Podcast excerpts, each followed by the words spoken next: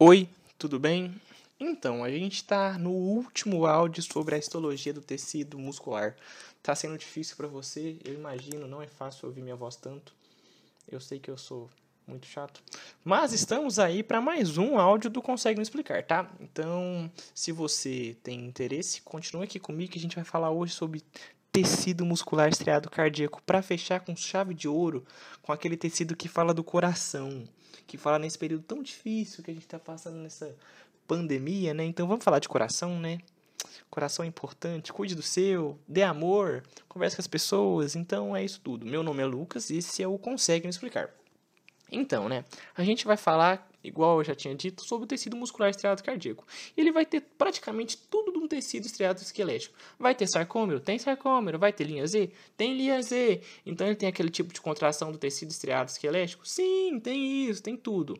Então quando você pensar no tecido estriado, é, tecido muscular estriado cardíaco e o tecido estriado esquelético, você pode pensar em analogia dos dois, porque eles têm muitas coisas parecidas. Tem, como eu te falei, questão do sarcômero, linha Z, tropomina, troponi, troponina, tropomiosina, actina, miosina, tem essas questões todas. Todavia, você não controla seu coração. Ou você deita na cama e fica assim, hum, coração bater, coração bater, coração bater, coração bater, porque se você não bater, eu morrer. Não, meu companheiro, você não controla seu coração, ele tem uma contração involuntária. Porém, uma contração rítmica.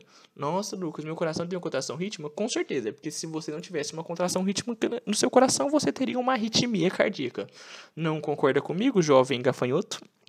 É, isso é extremamente importante você saber.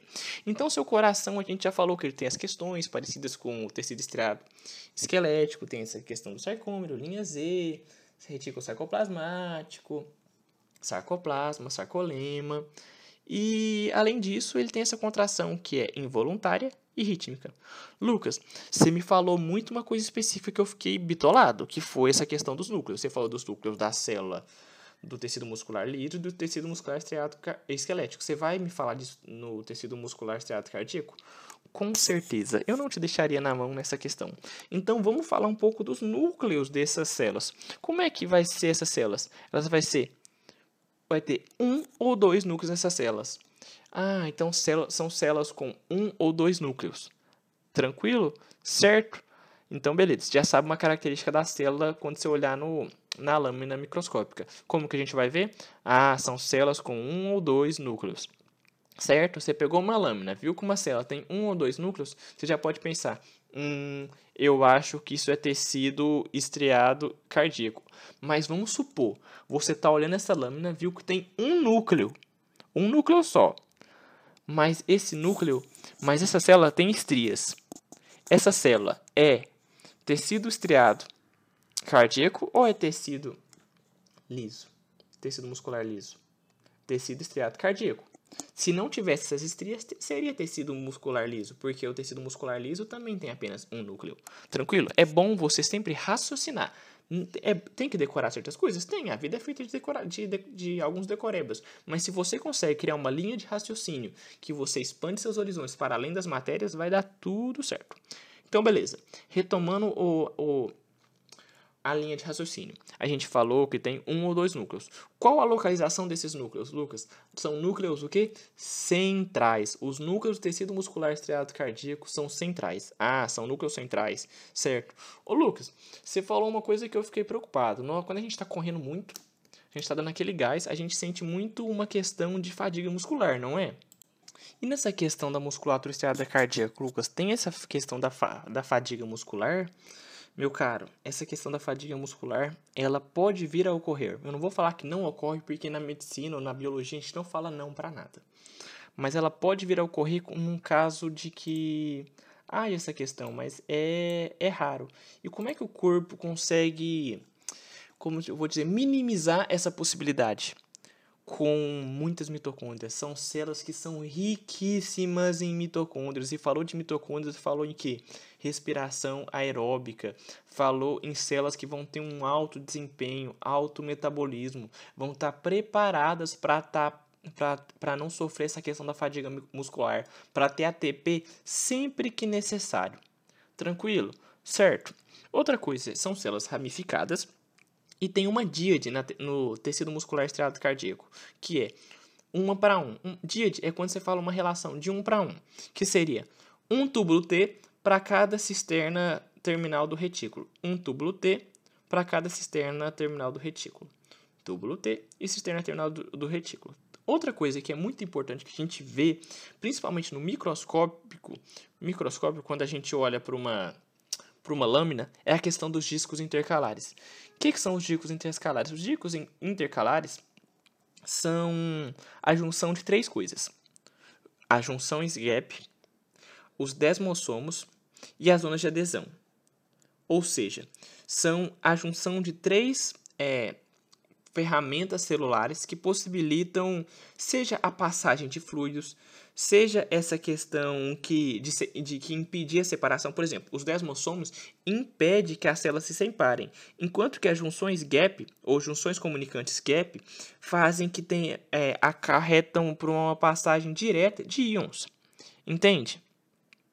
Então a gente tem essa questão desses discos intercalares. Esses discos inter intercalares vão ser nada mais, nada menos que a junção dessas três coisas, dessas três adaptações celulares, que são as junções GAPs, que fazem essa transmissão de íons de forma indireta, os desmossomos, que vão ligar as células, e as zonas de adesão. Isso nada mais é, nada menos do que o quê? Do que os discos intercalares. Tranquilo? Até aí, tudo na reta?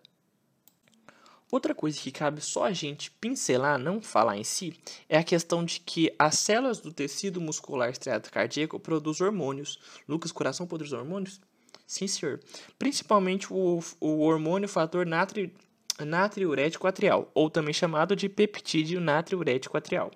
E além desse, desse, desse hormônio, tem também o fator cerebral, também conhecido como peptídeo natriurético. Esse peptídeo natriurético tem uma meia-vida maior do que o primeiro hormônio que eu mencionei para você. Tudo bem? Ele vai ser, enquanto que esse segundo que eu falei, o fator cerebral, ou peptídeo natriurético cerebral, ele é, ele é produzido numa parte mais específica do coração, que são os ventrículos. Lembra? A gente tem os átrios, teoricamente, em cima, né, entre aspas, e os ventrículos embaixo. Então, os ventrículos produzem mais esse fator cerebral. Tranquilo? Certo? Essas células vão produzir esses hormônios quando elas sofrerem um superestiramento. Lucas, o que pode causar esse superestiramento, por exemplo?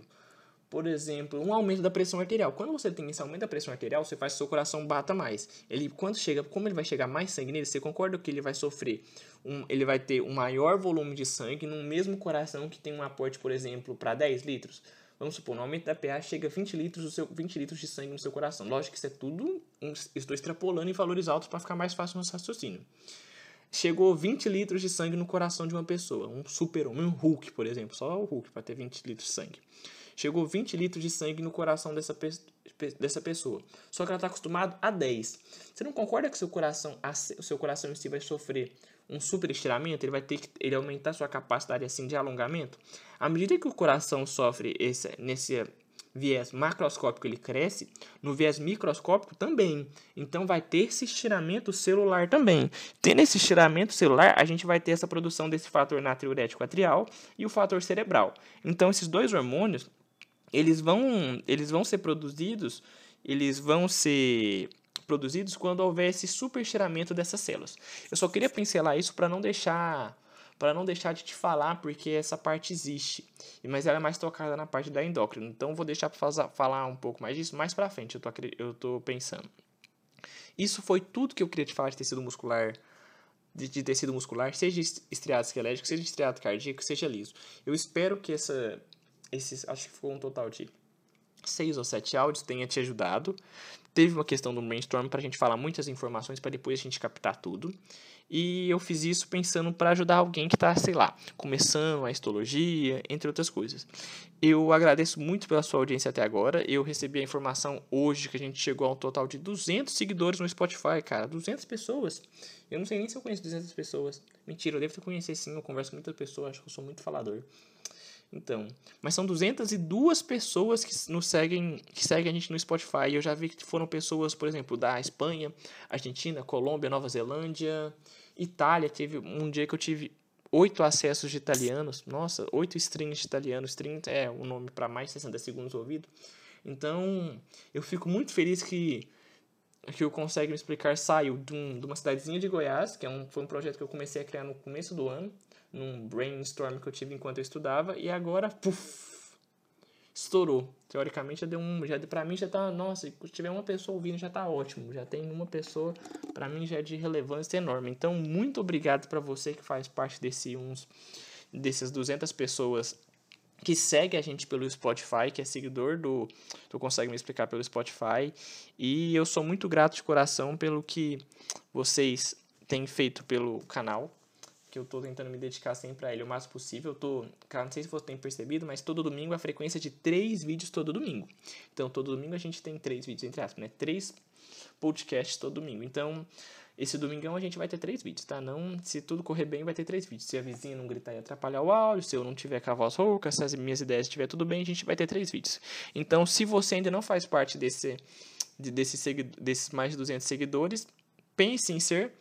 Por favor, se você quiser, é só clicar nesse botãozinho aí do Spotify em seguir e segue lá o Consegue Me Explicar que eu vou estar sempre por aí para te ajudar. A gente deixa o e-mail aí embaixo sempre, né? O Consegue Me Explicar, hotmail.com. E é isso. Se você gostou, eu agradeço se você puder compartilhar para outros amigos seus. E por enquanto é isso. Muitíssimo obrigado pela sua, pela sua audiência, né? Valeu, falou e até mais.